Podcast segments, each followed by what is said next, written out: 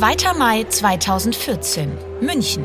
Außerordentliche Mitgliederversammlung des FC Bayern München. Es brodelt im Audi Dome. Irgendwas zwischen Anspannung und Aggression liegt in der Luft. 1593 FC Bayern-Mitglieder in der Halle und Millionen Fußballfans in ganz Deutschland warten nur auf ihn, Uli Hoeneß. Zuvor haben Karl-Heinz Rummenigge und der designierte Hoeneß-Nachfolger als Bayern-Präsident Karl Hopfner bereits warme Worte für Hoeneß gefunden. Doch das ist alles nur Vorgeplänkel. Spätestens als in der Halle die Runde macht, dass Hoeneß an diesem Abend nicht nur Zuschauer sein, sondern sehr wohl auch selber das Wort ergreifen wird. Abteilung Attacke ist bereit. Um kurz nach 22 Uhr ist es soweit. Uli Hoeneß tritt an das Rednerpult. Das weiße Hemd spannt am Bauch ein wenig. Die rote Krawatte akkurat gebunden. Hoeneß setzt zu seiner bisher wichtigsten Rede an. Ich habe einen riesen Fehler gemacht. Ich habe aus meiner ganzen Spekuliererei drei Millionen Verlust gemacht und werde jetzt circa 30 bis 35 Millionen inklusive Zinsen an das Finanzamt bezahlen. Ich werde das tun und ich werde für alles gerade stehen. Und dann, wenn ich zurück bin,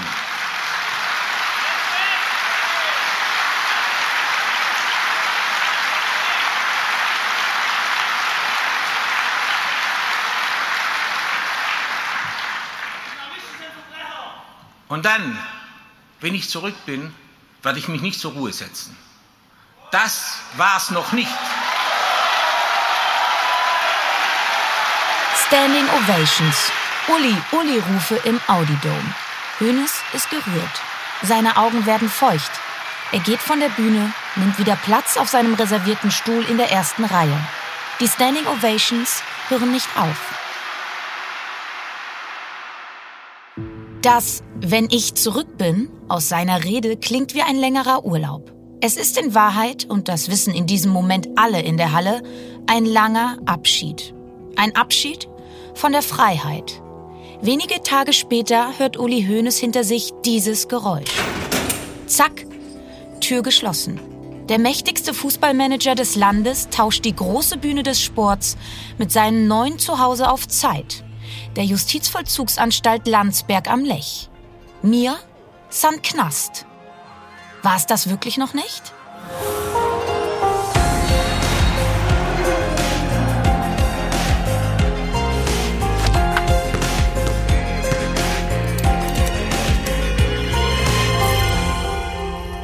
Hallo und herzlich willkommen zur zweiten Staffel von Playing Dirty Sport und Verbrechen. Wir, das bin ich, Lena Kassel und mein Co-Host Daniel Mücksch. Und es ist wirklich Wahnsinn, wie die Zeit vergeht, Daniel, oder? Von Oskar Pistorius über Dirk Nowitzki bis zu unserem Freund Clete Keller und schon startet die zweite Staffel. Ja, wirklich Wahnsinn. Es war wirklich bis jetzt ein wilder Ritt, würde ich sagen. Äh, mir kommt es fast wie gestern vor, dass wir beide das erste Mal miteinander telefoniert haben. Ich glaube, du warst irgendwie gerade spazieren in mhm. Berlin. Mhm. Ähm, und ich habe hier zu Hause am Schreibtisch gesessen und wir haben uns über die ersten Namen ausgetauscht, welche Fälle wir in Playing Dirty gerne behandeln würden. Und da bin ich mir wirklich noch ganz sicher, dass der Name, den wir heute behandeln, da auch schon vorgekommen ist. Das ist korrekt, weil wir sind ja beide große Fußballfans und äh, von daher lag dieser Name sowieso schon von vornherein auf dem Tisch, wenn man über Verbrechen im Sport redet. Und es gibt wenige Gespräche über den Fußball an sich, in denen dieser Name dann nicht fällt. Ja. Das stimmt. Und dann machen wir uns auch heute gar nicht großartig warm oder stretchen uns. Wir starten direkt in die zweite Staffel mit einem Mann. Und da würde ich meine Hand wirklich ins Feuer für legen, den 95 Prozent der Deutschen kennen.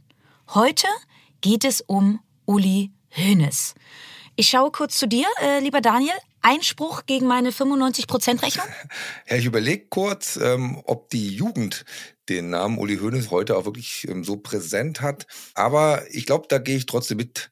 Ich glaube, Uli Hoeneß ist auch bei der Jugend heute immer noch ein sehr, sehr großer Name und sehr, sehr präsent.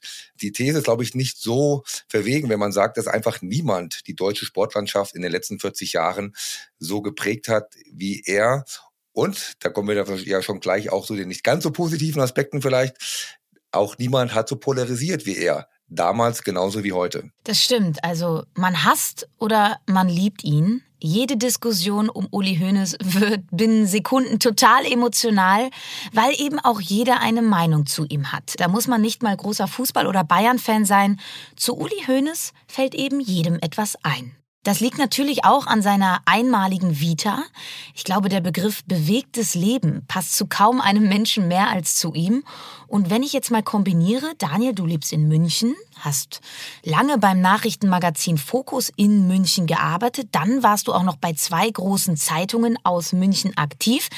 Da ist dir der Herr Hönes bestimmt nicht nur einmal über den Weg gelaufen. Ja, das ist auch richtig, das stimmt. Also äh, hier in München kommt man um ihn wirklich nicht herum, gerade wenn man in den Medien arbeitet, würde ich sagen. Ähm, beim Nachrichtenmagazin Fokus zu meiner Anfangszeit war ja auch noch Helmut Markwort, der Chefredakteur.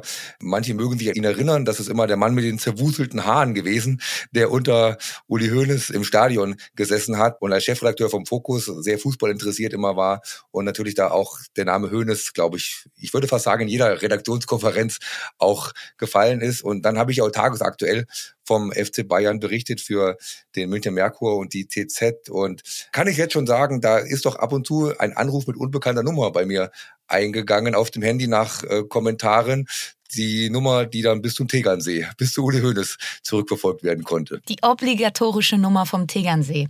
Ja, wer kennt sie nicht? Das klingt sehr spannend, wir freuen uns da sehr drauf. Aber bevor wir uns mit den Kontroversen und Verbrechen von Uli Hoeneß beschäftigen, wollen wir erstmal schauen, wie es überhaupt so weit kommen konnte.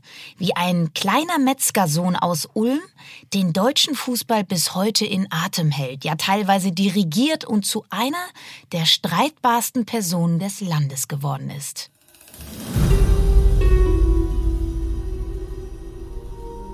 Uli Hoeneß wird am 5. Januar 1952 in Ulm geboren. Sein Vater Erwin betreibt in Ulm eine eigene Metzgerei. Adresse? Am Eselsberg 1, ein kleiner Eckladen. Mutter Paula kümmert sich um Uli und seinen ein Jahr jüngeren Bruder Dieter. Aber natürlich steht auch sie in der Metzgerei hinter dem Tresen und unterstützt den Familienbetrieb, wo sie nur kann. Auch die beiden Söhne stehen oft hinter der Theke.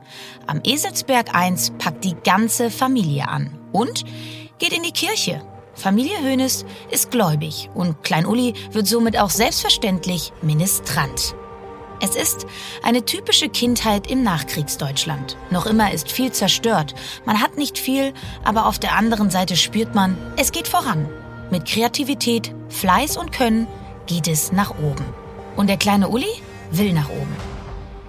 Vater Erwin geht auf die Expansionsidee seines Sohnes aber nicht ein. Hönes Junior schlägt vor, dass man auch einheimische Firmen beliefern könnte und damit ganz andere Mengen verkaufen würde.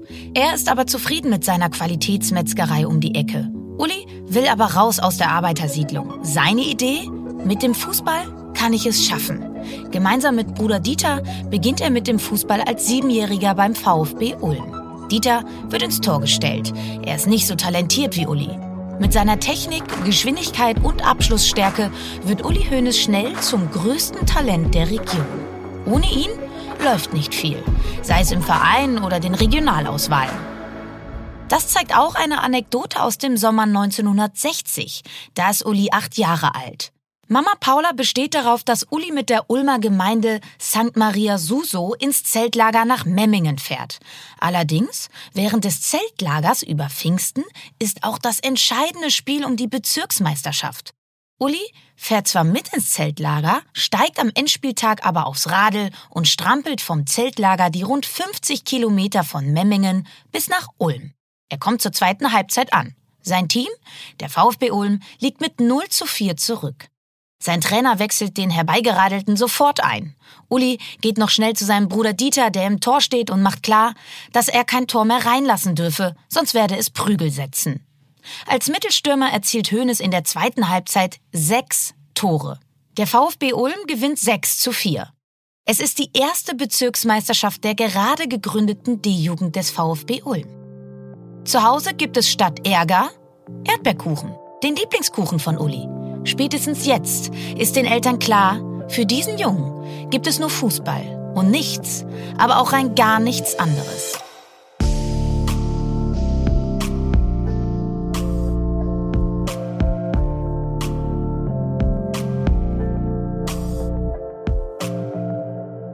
Der fußballerische Aufstieg von Uli Hoeneß vollzieht sich sehr schnell.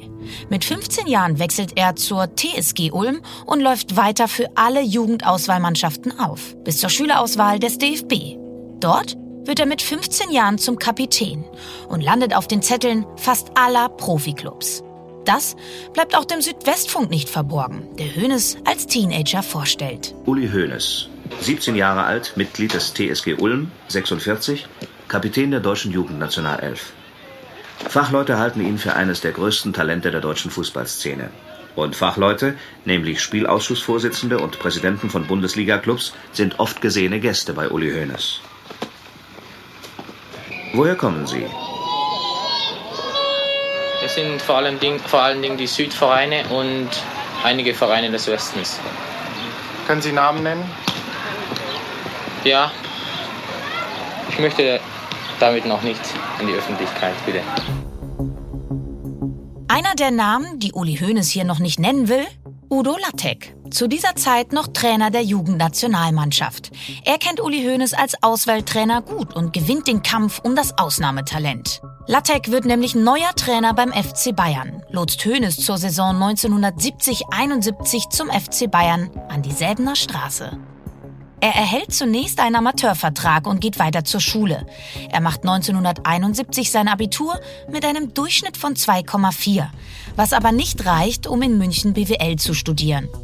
Er schreibt sich für Lehramt in den Fächern Anglistik und Geschichte ein. Schnell wird jedoch klar, ein Lehrer Uli Hoeneß wird es nicht geben.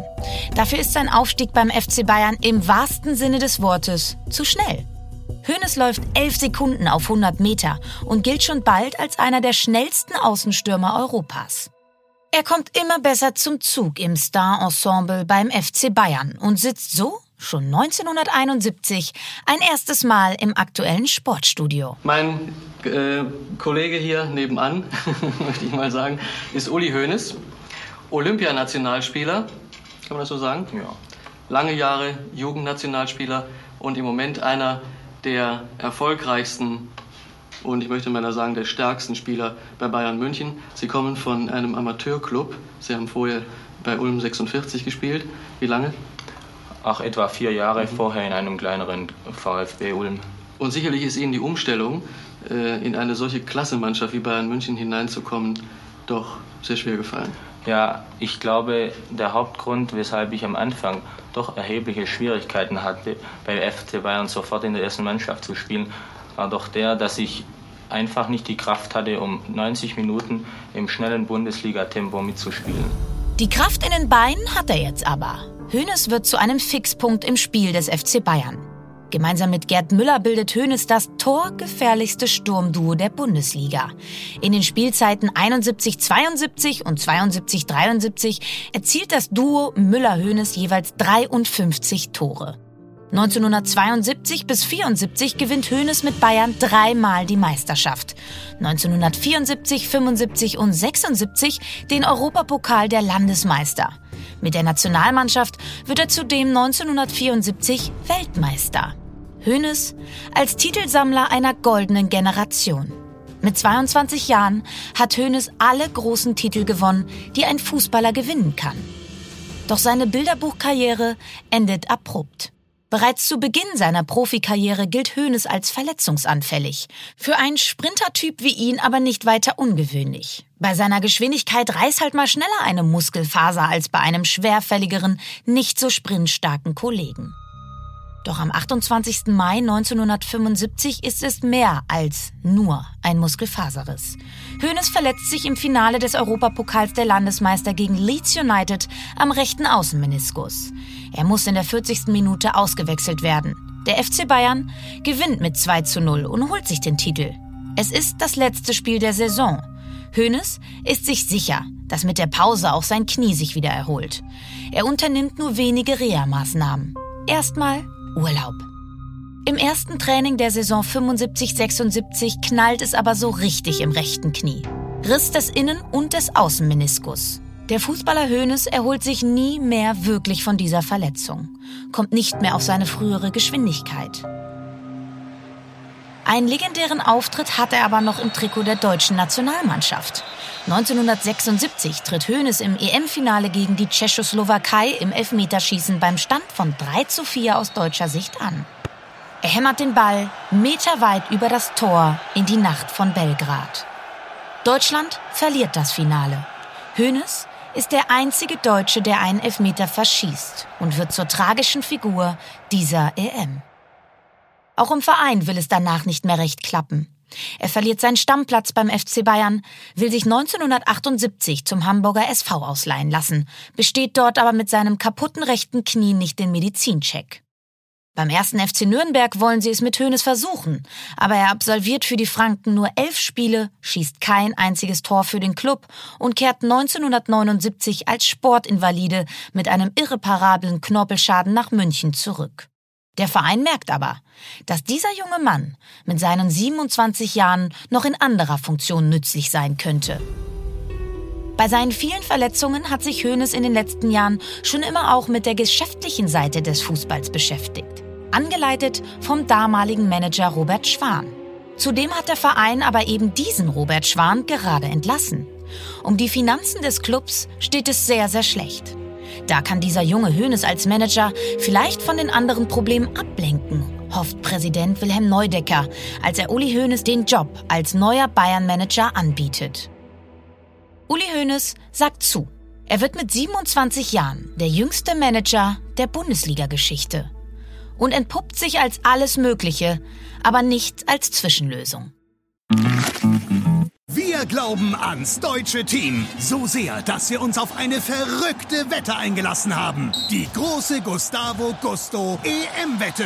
Deutschland kommt mindestens ins Achtelfinale oder jede extra luftig Pizza, die zwischen dem 1. Mai und 15. Juni gekauft wird, geht auf uns. Einfach Bon aufbewahren und mitfiebern. Mehr auf pizzawette.de. Gustavo Gusto. Kurz nach seinem Amtsantritt im Sommer 1979 fliegt Hoeneß nach San Francisco in die USA und besucht einen Fanshop der 49ers, dem Footballteam der Stadt. Dort erkennt er, wie rückständig der deutsche Fußball in Sachen Merchandise ist. Der Manager Novize professionalisiert den FC Bayern mit dem Fokus auf Zuschauereinnahmen, Sponsoring, Merchandising und Fernsehgelder. So langsam beginnt das Mia San Mia Märchen des FC Bayern. Geschrieben von Uli Hoeneß. Doch fast wäre dieses Märchen nie geschrieben worden. Am 17. Februar 1982 überlebt der damals 30-Jährige als einziger Passagier den Absturz eines Privatflugzeugs in der Nähe von Hannover. Gemeinsam mit drei Freunden, darunter der Pilot und frühere Skirennläufer Wolfgang Junginger, ist Hoeneß auf dem Weg von München nach Hannover zu einem Länderspiel der deutschen Nationalelf gegen Portugal. Die Maschine stürzt kurz vor der Landung im Heidlinger Moor nahe Osterwald ab. Rund eine Stunde später findet ein Förster Hönes, der orientierungslos und blutüberströmt durch den Wald kriecht und murmelt, mir ist kalt, ich friere. Hönes hat im hinteren Teil des Flugzeugs geschlafen. Das rettet ihm wohl das Leben. Mit Uli Hoeneß bewegt sich der Fußball in die Mitte der Gesellschaft. Er macht aus dem ehemaligen Proletensport ein Sport für alle Schichten. Natürlich nicht ohne Hintergedanken. Hoeneß will neue Kunden für das Produkt Fußball erschließen. Große deutsche DAX-Unternehmen scheuen lange ein Sponsoring im Fußball. Hoeneß macht ihnen klar, das lohnt sich. Der Vorstand sitzt beim FC Bayern schon bald neben seinen Angestellten und dessen Frau. Auch Kinder kann man ohne Bedenken mit ins Stadion nehmen. Fußball wird zum Family Happening. Und der FC Bayern ist dabei Vorreiter. Auch weil man es mit Uli Hoeneß an der Spitze schafft, dass sportlicher Erfolg und Eventerlebnis Hand in Hand gehen. Unter seiner sportlichen Leitung steigen die Bayern zum mit Abstand erfolgreichsten deutschen Fußballclub auf. Zwischen 1980 und 2008 wird der Verein 16 Mal deutscher Meister neunmal DFB-Pokalsieger, sechsmal holt man den Ligapokal und einmal den UEFA-Pokal im Jahr 1996. So, Daniel. Das sind dann auch die Jahre, in denen uns zunächst als Fußballfan Uli Hoeneß präsent war. Dir mit Sicherheit auch, oder? Ja, dies waren die Jahre auf jeden Fall. Kann ich mich auch wirklich noch sehr gut dran erinnern, vor allem an seine Streitlust. Da gab es ja, glaube ich, kaum ein Interview, wo er nicht irgendwie ein bisschen ausgeteilt hat, die Abteilung Attacke ausgefahren hat und natürlich auch die Konfrontation mit seinen Rivalen ja nicht gescheut, das ist sogar zu wenig, sondern er gesucht hat, kann man ja, glaube ich, da wirklich besser sagen. Ähm, fallen einem natürlich so Namen ein wie Willy Lemke und Christoph Daum und vor jedem Christoph Daum, da gibt es wirklich einen Lieblingsmoment, den ich mir immer wieder gerne anhören, angucken kann im Internet. Und das ist nämlich genau dieser hier. Du hast über Jupp Heynckes gesagt, der könnte auch Werbung für Schlaftabletten machen. Richtig. Du hast über ihn gesagt, wenn einer so dünnhäutig ist, hat er hier nichts zu suchen. Die Wetterkarte ist interessanter als ein Gespräch mit Jupp Heynckes. Richtig. Alles okay. Jetzt Ja, kommt aber der entscheidende Punkt. Nach dem Sieg über Inter Mailand ging es ihm mal für ein paar Stunden besser. Da war eine Hirnwindung mehr durchblutet. Im Grunde genommen ist er völlig kaputt. Schön, dass du dich jetzt- so Moment, vorbereiten musst, denn ohne die Vorbereitung würdest du wahrscheinlich gar ich nicht kann in die mich nur Runden an das kommen. halten, was, was gesagt wurde. Gut, er soll, er soll Gelegenheit haben, dazu Stellung zu nehmen. Das ist Das ist leider von der mir Punkt. jetzt nur im Prinzip eine Masche, um, zu, um irgendwie ein bisschen zu versuchen, mich von meinem Weg abzubringen. Nein, Aber kann ich dir auch garantieren, das schaffst auch du nicht. Ich werde das auch gar nicht versuchen, weil am nächsten Donnerstag ist dein Weg zu Ende. Und, und äh,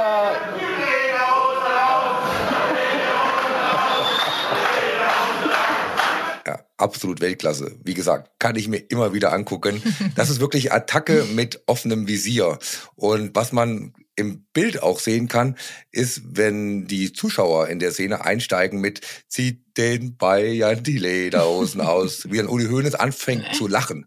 Und ich glaube, das ist so ein, auch so ein typischer Hoeneß-Moment. Ähm, ihm gefällt das. Ihm hat es gefallen, da die offene Konfrontation zu haben, dass da auf der anderen Seite mit Christoph Daum auch jemand gesessen hat, der nicht zurückgeschreckt ist vor ihm, sondern der dagegen gehalten hat. Also, wie gesagt, für mich ein absolut legendärer Hoeneß-Moment. Was ist denn dein Lieblings-Hoeneß-Moment eigentlich? Ach du, ich glaube eigentlich alle Momente, wo Hoeneß sonntags live im Doppelpass anruft und sich über das Gesagte in der Talkrunde beschwert, äh, das ist wirklich einzigartig und nicht nur in der deutschen Fußball, sondern auch in der deutschen Fernsehgeschichte. Ich meine, das muss man sich mal vorstellen. Einer der renommiertesten Manager des Landes äh, lässt sich wutentbrannt, und das äh, trifft wirklich so zu, wutentbrannt live in eine Talkshow schalten, um alles Vorhergesagte in Grund und Boden zu reden.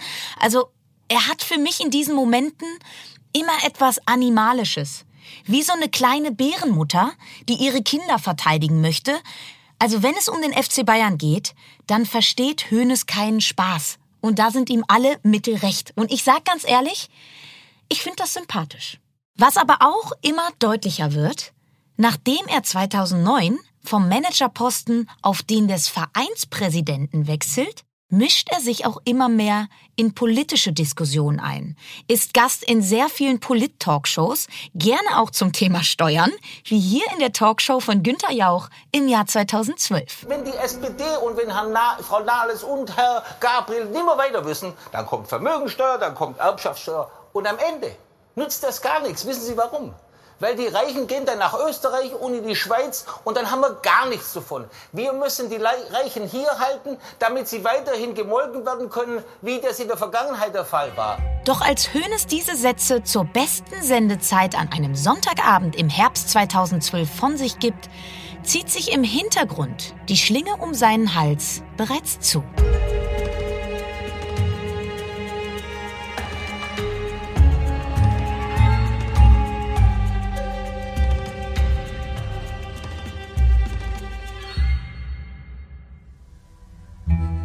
Der 15. Januar 2013. Uli Hoeneß ist in Berlin. Er kommt von einem Mittagessen mit Bundeskanzlerin Angela Merkel. Das ist zu diesem Zeitpunkt seine Liga. Da klingelt im Hotel sein Handy. Es ist die Schweizer Privatbank Fontobel. Sie berichtet Hoeneß, dass ein Journalist des Stern Nachfragen zu einem Konto einer deutschen Sportgröße bei ihnen gestellt habe. Er weiß natürlich von der Existenz dieses Kontos in der Schweiz. Auch davon, dass er Einkünfte auf diesem Konto über Jahre nicht in seiner deutschen Steuererklärung angegeben hat. Noch am selben Abend kommt es zum Krisentreffen mit seinen Anwälten und seinem Steuerberater in seinem Wohnort Bad Wissee am Tegernsee. Die Krisenrunde entschließt sich, eine Selbstanzeige zu stellen, um etwaigen Veröffentlichungen des Magazins zuvorzukommen. Es wird eine Nachtschicht. Aus der Schweiz werden Daten über die jeweiligen Kontostände am Jahresende per Mail an den Tegernsee gesendet. Spätestens beim Blick auf diese Zahlen wird den Experten klar, Hoeneß hat zu Beginn der 2000er hohe Gewinne mit privaten Devisentermingeschäften auf dem Konto gehabt, die zu hohen Steuerforderungen in Deutschland geführt haben. Eigentlich. Angegeben hat Hoeneß diese Beträge nicht. Am nächsten Morgen gibt sein Sohn Florian gemeinsam mit seinem Steuerberater die Selbstanzeige um 8.15 Uhr bei den zuständigen Behörden in Rosenheim ab. Einen Tag später überweist Uli Hoeneß eine Abschlagszahlung von 10 Millionen Euro an das Finanzamt Miesbach. Doch die wenigen Stunden in der Nacht vom 16. auf den 17. Januar haben nicht gereicht. Die Staatsanwaltschaft hält die Selbstanzeige von Uli Hoeneß für unwirksam. Das Finanzamt leitet die Steuerakte an die Staatsanwaltschaft München II weiter, die am 1. Februar 2013 ein Verfahren wegen Steuerhinterziehung aufnimmt. Am 20. März 2013 klingelt die Staatsanwaltschaft bei Hoeneß am Tegernsee um 7 Uhr morgens. Hoeneß öffnet im Bademantel. Die Ermittler zeigen ihm den Durchsuchungsbeschluss und den Haftbefehl. Hoeneß wird aufgrund von Fluchtgefahr vorläufig festgenommen. Gegen eine Sicherheit von 5 Millionen Euro wird der Haftbefehl kurz darauf jedoch außer Vollzug gesetzt. Gleichzeitig werden auch Hoeneß Büroräume beim FC Bayern durchsucht. Nach Aussetzung des Haftbefehls muss sich Hoeneß regelmäßig bei der Polizeiinspektion Bad Wissee melden.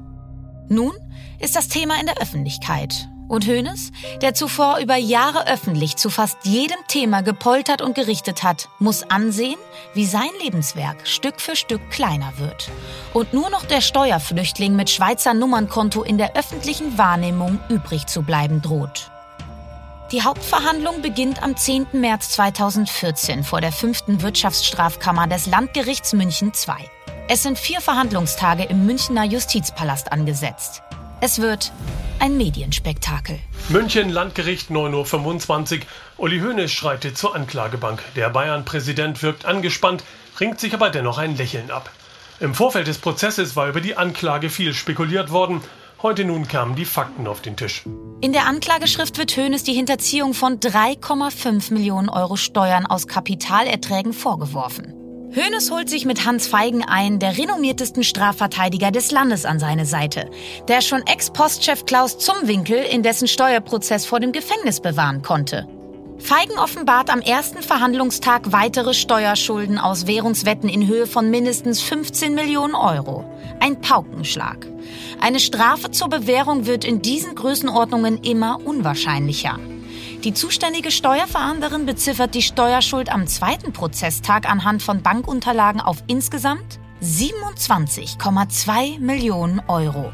Mit Solidaritätszuschlag ergibt sich eine Steuerschuld von 28,5 Millionen Euro. Am dritten Prozesstag erkennt Höhnes Verteidiger Hans Feigen die Steuerschuld an. In den Schlussplädoyers am 13. März 2014 stuft die Staatsanwaltschaft zuerst Höhnes Selbstanzeige als unwirksam ein. Sie fordert eine Haftstrafe von fünf Jahren und sechs Monaten. Feigen argumentiert dagegen, dass eine wirksame Selbstanzeige nur knapp verfehlt wurde und fordert eine Bewährungsstrafe. Am 13. April 2014, dem vierten Prozesstag, verkündet der Vorsitzende Richter Rupert Heindl das Urteil.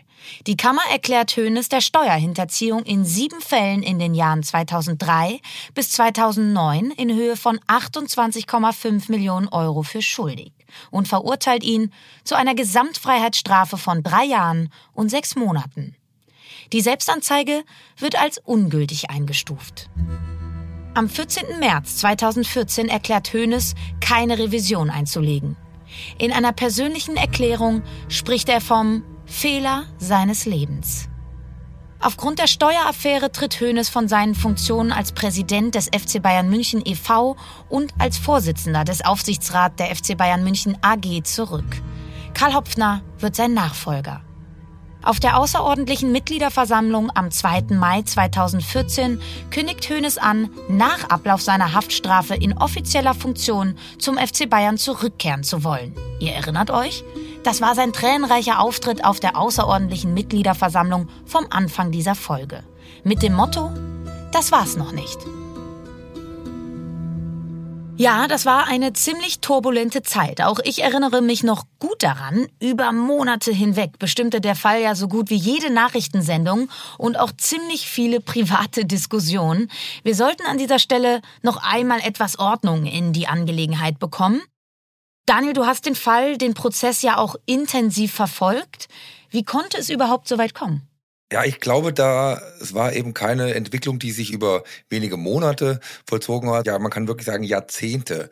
Ähm, das ist wirklich eine Zockerleidenschaft, die da zum Tage gekommen ist von Uli Hoeneß. Ich glaube, in einem Interview mit der Zeit hat er selber auch das Wort äh, Sucht in den Mund genommen, zwar ein bisschen abgeschwächt, ist man von außen natürlich immer vorsichtig, solche Diagnosen zu stellen, aber das Wort kam von ihm auch wirklich direkt, da erinnere ich mich noch genau dran. Und das Konto in der Schweiz, um das es geht, das hat er ja schon seit 1975, also wirklich schon eine sehr, sehr lange Zeit und hat dadurch dann früh Interesse am Finanzmarkt gewonnen und besonders an Devisentermingeschäften. Das bedeutet, nur ganz kurz erklärt, dass sich zwei Parteien darauf einigen, an einem bestimmten Zeitpunkt Währungen zu einem bestimmten Kurs zu tauschen. Also man geht praktisch eine Wette auf die Zukunft ein, kann man sicherlich sagen, das ist klassisches Zocken.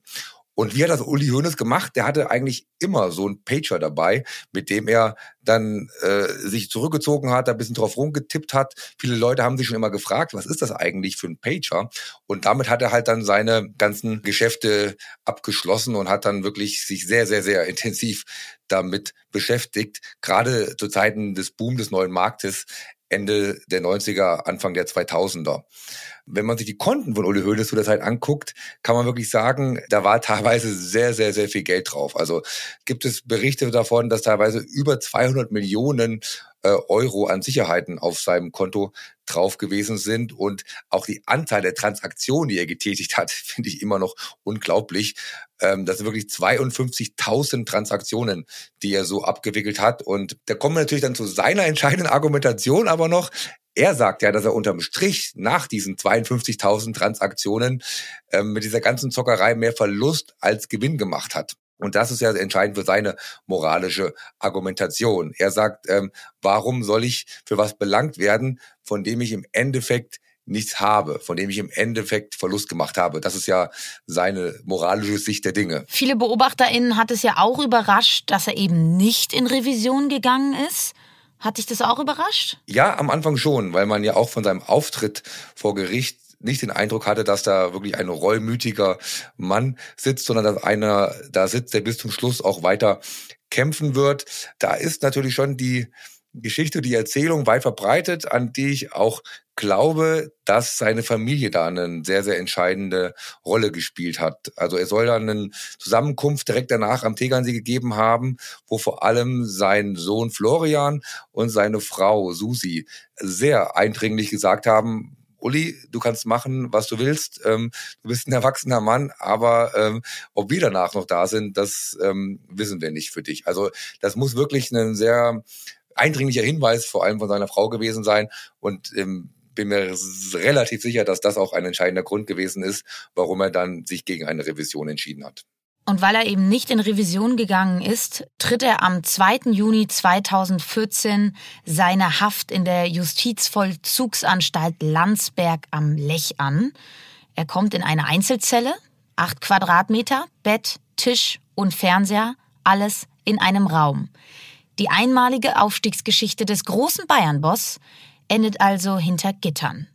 Doch Uli Hoeneß hält Wort. Das war's noch nicht für ihn.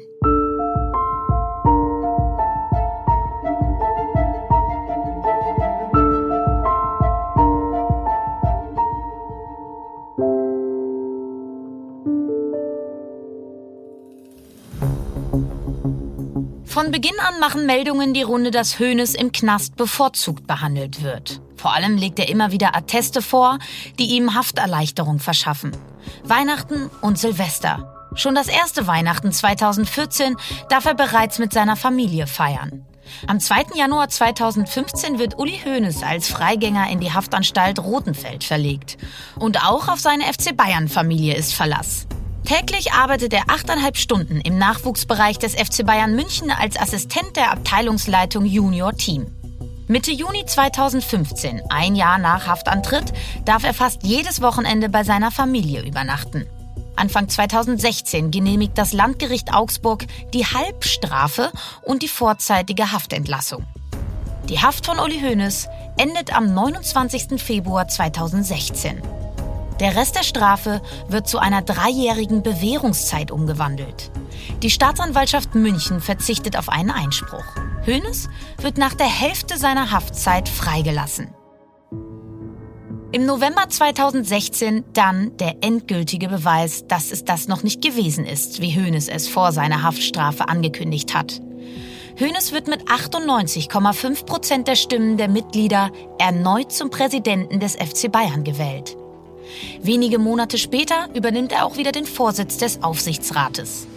Im Juli 2019 kündigt er seinen Rückzug an, aber nicht ohne eine geordnete Übergabe.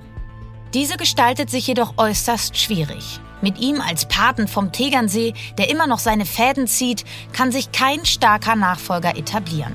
Am deutlichsten spüren das Torwartlegende Oliver Kahn und Ex-Bayern-Profi Hassan Salihamidzic, die als Duo die Höhnesrolle nicht ausfüllen können, wollen, dürfen. Je nachdem, wen man im Verein fragt. Heute ist Höhnes offiziell nur noch einfaches Aufsichtsratsmitglied. Aber eine wichtige Personalentscheidung ohne sein Go undenkbar.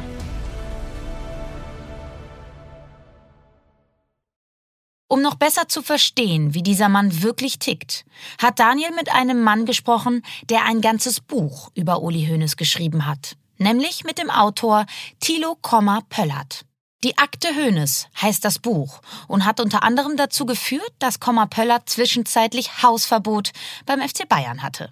Wie es soweit kommen konnte und wie er den Menschen, Manager und Straftäter Uli Hoeneß erlebt hat, über all das hat Daniel mit ihm gesprochen. Ist Uli Hoeneß ein sympathischer Mensch? Ja. Also wer mit ihm das erste Mal zu tun hat oder wer ihn nicht zufälligerweise, wenn er gerade irgendwie wieder cholerisch äh, in Wallung gerät, Uli Hoeneß ist ein eher sympathischer Mensch, ja, muss man sagen. Das ähm, ist auch sein, äh, sein großes Erfolgsgeheimnis. Ne? Also ich meine, er ist, äh, er ist jetzt kein, man hat immer gesagt, äh, Killer Kalle. Warum gibt es so wenig Bücher über Karl-Heinz Rummenigge? Weil, weil die Menschen mit ihm nichts anfangen können, weil er keine Emotion hat. Äh, oder wenn er eher ein kühler Typ ist, das ist bei, bei Uli Hoeneß anders. Er ist ja quasi, also Sanguiniker, habe ich mir mal sagen lassen äh, im, im Zuge der Recherchen für mein Buch. Also einer, der eben in Wallung gerät, der hat Emotion, der hat Leidenschaft, das lieben die Leute, der, ähm, äh, der macht aus seinem Herzen keine Mördergrube. So, und das wirkt erstmal sympathisch. Ja. Dein Buch heißt ja die Akte Hönes, äh, ist ja die Richtung schon so ein bisschen vorgegeben. Äh, kannst du uns noch mal kurz erzählen, wie du dazu gekommen bist, wie du angefangen hast, äh, wie die Idee zu dem Buch in dir gestartet ist? Es sind im Grunde zwei Themen, dass man, dass ich immer gesehen habe, dass es wahnsinnig oder dass es schon damals auch viele Bücher, wahnsinnig viele, gibt es noch mehr natürlich, aber es gibt viele Bücher, die mit Bayern München, mit dem Komplex Bayern München und insbesondere mit der Person Uli Hoeneß äh, im Grunde sehr freundlich umgehen. Ne? Äh, selbst kritische Medien wie der Spiegel oder, oder Spiegelkollegen, also die sind, die, die fallen dann immer fast, äh, die rollen, die wollen ihm dann immer gleich den roten Teppich ausrollen. So. Und ähm, es war äh, in dem Jahr natürlich der Prozess äh, wegen Steuererziehung bei ihm. Und dann äh, gab es die Anfrage, willst du nicht diesen Prozess begleiten und daraus sozusagen ausgehend von diesem Prozess sozusagen eine Höhnes-Biografie äh, nochmal aufdröseln. Und ich habe immer gesagt, wenn dann aber nur, wenn man sozusagen das ganze Bild liefert, ja, also nicht diese diese was man ja bis heute oder was man heute wieder sehen kann, nicht den roten Teppich ausrollen, wenn der Doppelpass eine Jubiläumssendung hat und dann man wörtlich ganz stolz und ergriffen ist und als Ehrengast angepriesen Uli Hoeneß zugeschaltet wird oder weil er kommt. Ne?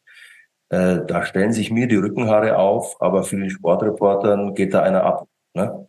Ähm, Uli Hoeneß ist natürlich heute kein Ehrengast mehr. Und es ist bei der, bei der, äh, in dem Salon von der Abendzeitung war es das Gleiche. Egal wo man hinguckt, er darf schon wieder über auch über alle möglichen Dinge reden. Ähm, er, so.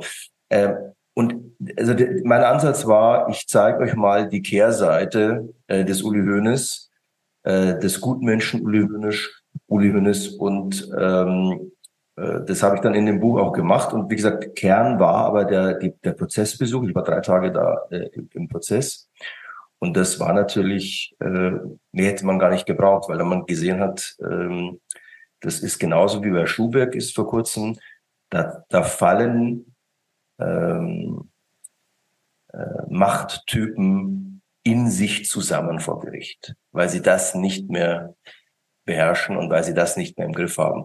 Und das war psychologisch hochinteressant. Ja. Ähm, also um es kurz zu machen, es war ähm, viel auf dem Markt, aber ich dachte, es, äh, der braucht, der Kerl braucht eine dringend eine eine kritische Würdigung mit Betonung auf kritisch und ähm, und so bin ich dann an die Sache herangegangen. Welche Kehrseite hast du denn gefunden? Na, erstmal, erstmal äh, ist wird von der Öffentlichkeit viel zu positiv betrachtet in meinen Augen, weil er ein mächtiger Mensch ist. So, er kann Karrieren fördern, steuern, er hat un ein unglaubliches Netzwerk. Ähm, Bayern München, das ist ja die, die, seine Erfindung, die Kunst, dass Bayern München quasi äh, anschlussfähig geworden ist. Also der ehemalige Arbeitersport Fußball wurde anschlussfähig für die Hochindustrie, für Glamour, für Showbiz. Alle wollen in die Logen bei Bayern. Das höre ich ja immer wieder. Die ganzen CEOs. Warum sind die von, äh, weiß ich nicht, Audi bis äh, Telekom dabei? Weil sie ergriffen sind, wenn sie die Nähe von Uli Hoeneß äh, äh, genießen dürfen. So. Und äh, das fand ich natürlich irgendwie albern. Ja? Bayern München ist der wichtigste wahrscheinlich Fußballclub hier in dem Land, aber es ist immer noch nur ein Fußballclub. Ne?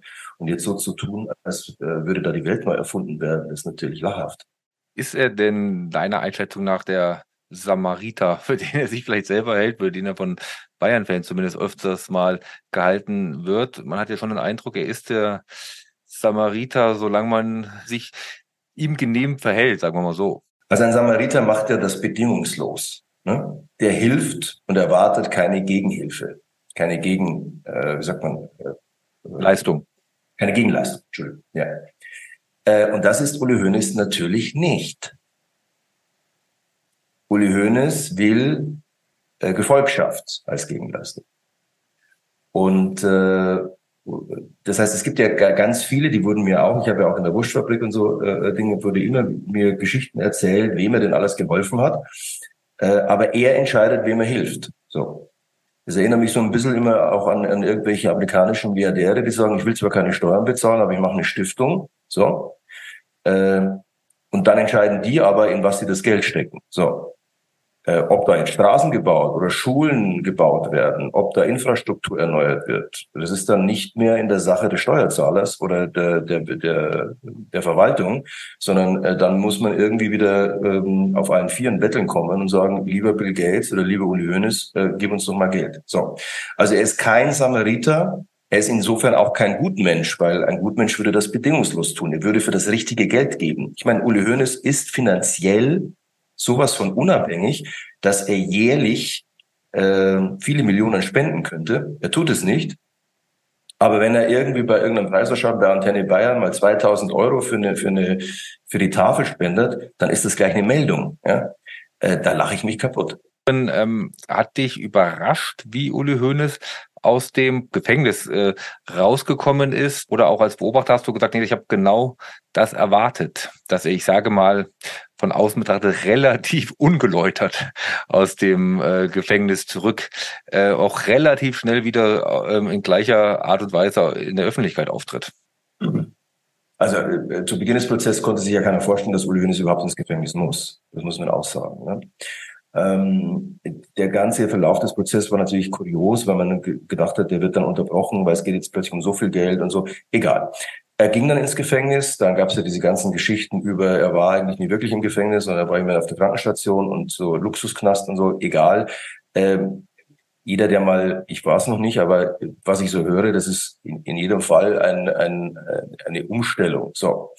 Ähm, und man sieht es ja auch bei Boris Becker beispielsweise. Die Leute reden und faseln immer wahnsinnig von, ähm, jetzt ist der Groschen gefallen, äh, jetzt gehe ich in mich. Das ist alles nur Blasebalg. Das ist Quatsch. Ne? Ähm, die Uli Hoeneß ist ja sofort wieder freigekommen, weil er ja quasi äh, auch sofort wieder einen Job haben konnte. Der ist ja sozusagen, der ist ja sozial nicht gefallen. Ähm, äh, es ist klar, dass beim FC Bayern, es ist ja relativ früh klar geworden, und heute ist es ja noch mehr denn je, in diesem Verein hat nur ein Mensch wirklich etwas zu sagen und das ist er. Rein persönlich habe ich das Gefühl gehabt, da hat einer eine extreme Chance so verpasst, irgendwie sich da auch ähm, ähm, man, man will ja nicht nur geläutert zeigen, man will ja bestenfalls auch geläutert sein. Ähm, ähm, hat er da doch einfach zu viele auf die Schulterklopfer, Ja-Sager um sich rum, die dann sagen, nee, nee, das war auch ungerecht. Das kennt ja jeder aus der Diskussion im Freundeskreis wahrscheinlich. Gibt es ja auch in jedem Freundeskreis wahrscheinlich äh, Personen, die sagen, ähm, nee, der, den haben sie zu hart angegangen oder so. Ähm, so aus der normalen Perspektive fehlt da bei ihm völlig irgendwie die, der Lerneffekt, die Distanz dazu. Ja, ich kann mich erinnern, der ist ja, als der, als der frisch verurteilt war, da hat er kurze Zeit später Geburtstag gehabt. Da hat er, glaube ich, äh, dann gab es einen großen Empfang, was bei Schuberg oder bei Witzigmann, wie auch immer, und dann kam äh, was Seehofer, damals Ministerpräsident, hat ihm auf die Schulter geklopft. Ne? Also, also äh, heute würde man sich mit einem verurteilten Straftäter nicht öffentlich zeigen, bei, bei Bayern und bei Hönes ist es anders.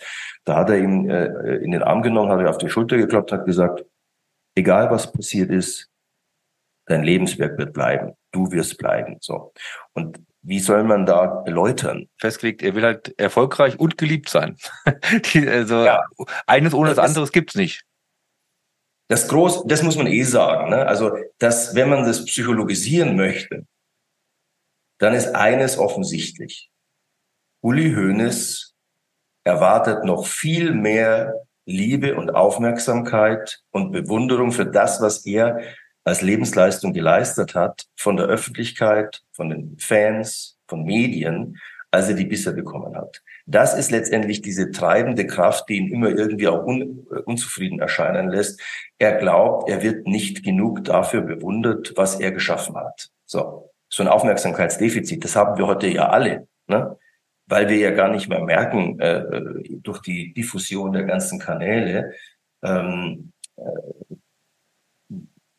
Tanzvideos bei TikTok wird er kaum einstellen. Ne? Würde er vielleicht zahlenmäßig sehen können, ah, die Leute lieben mich. So.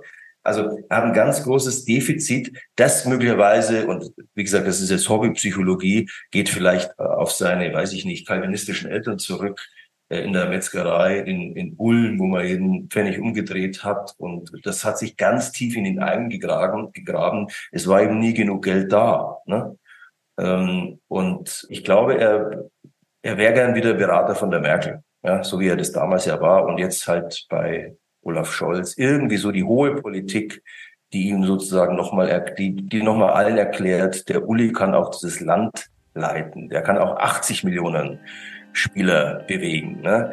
Ähm, das kann, muss man ihm alles zutrauen. Ich glaube, sowas in der in, den, in solchen Sphären würde denken. Und äh, dazu wird es hoffentlich jetzt nicht mehr kommen.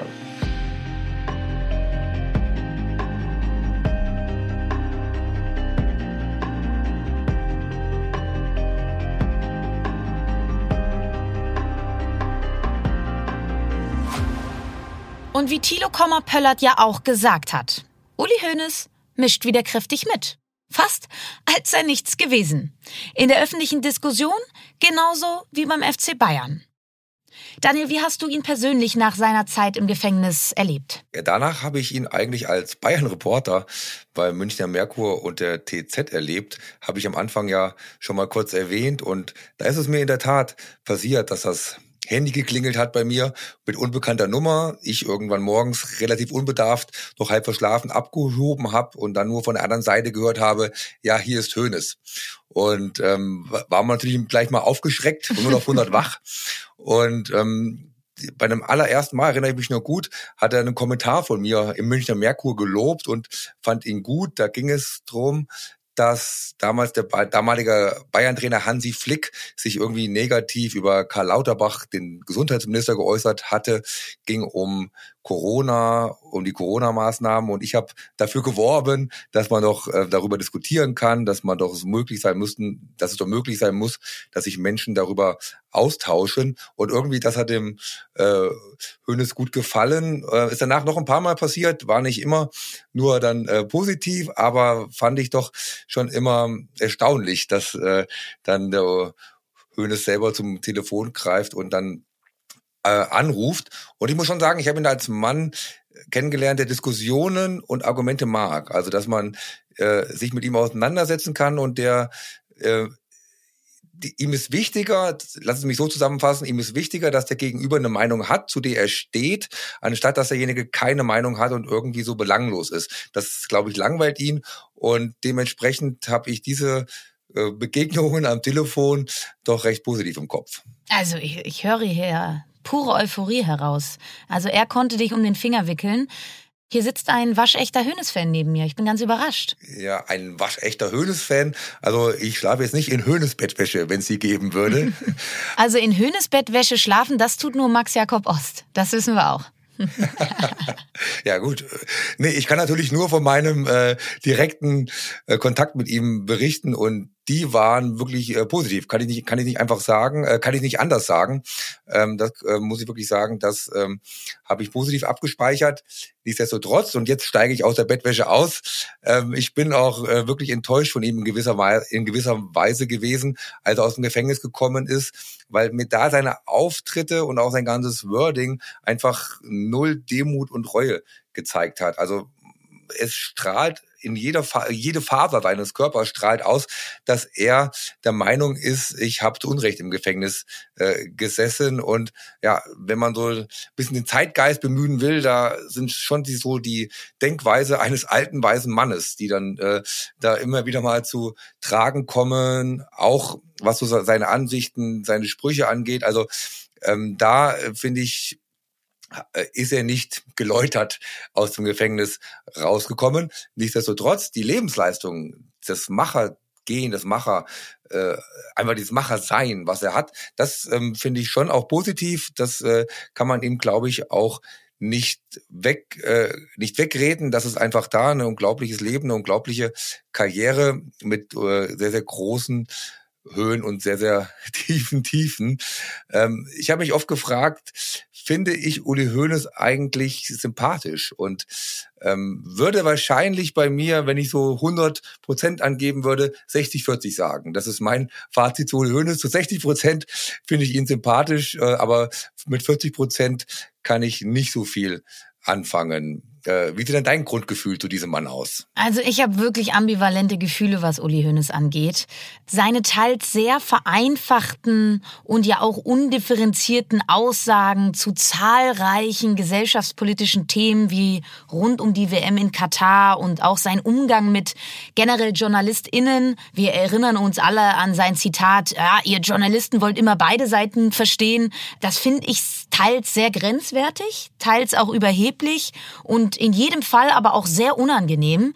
Und er ist natürlich für mich auch so ein bisschen der Inbegriff des heteronormativen Fußball-Establishments, wo genau dieser Typ Mann schalten und walten kann, wie er will und auch nur wenig korrektiv und andere Meinungen auch zulässt.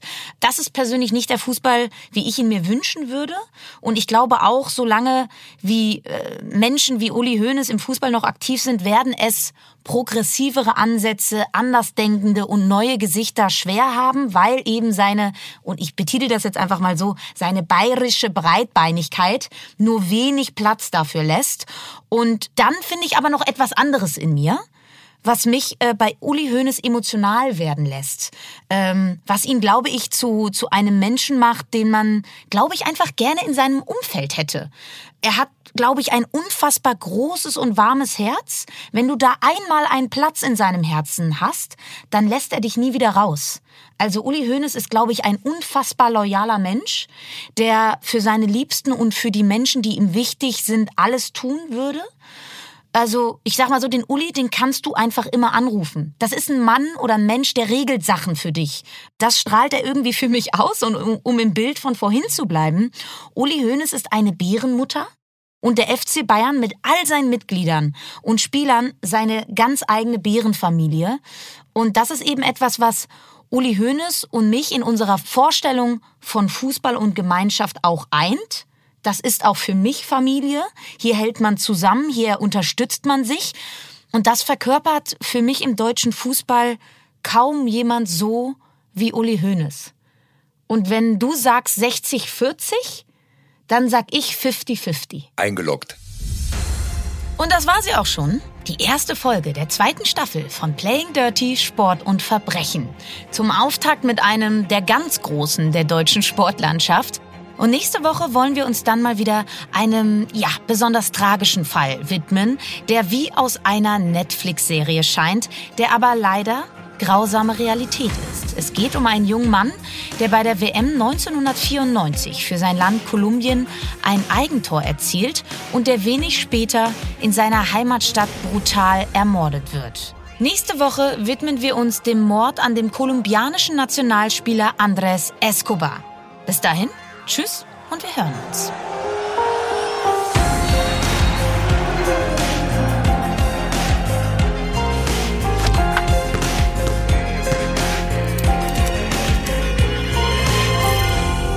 Das war Playing Dirty Sport und Verbrechen mit Lena Kassel und Daniel Mücksch.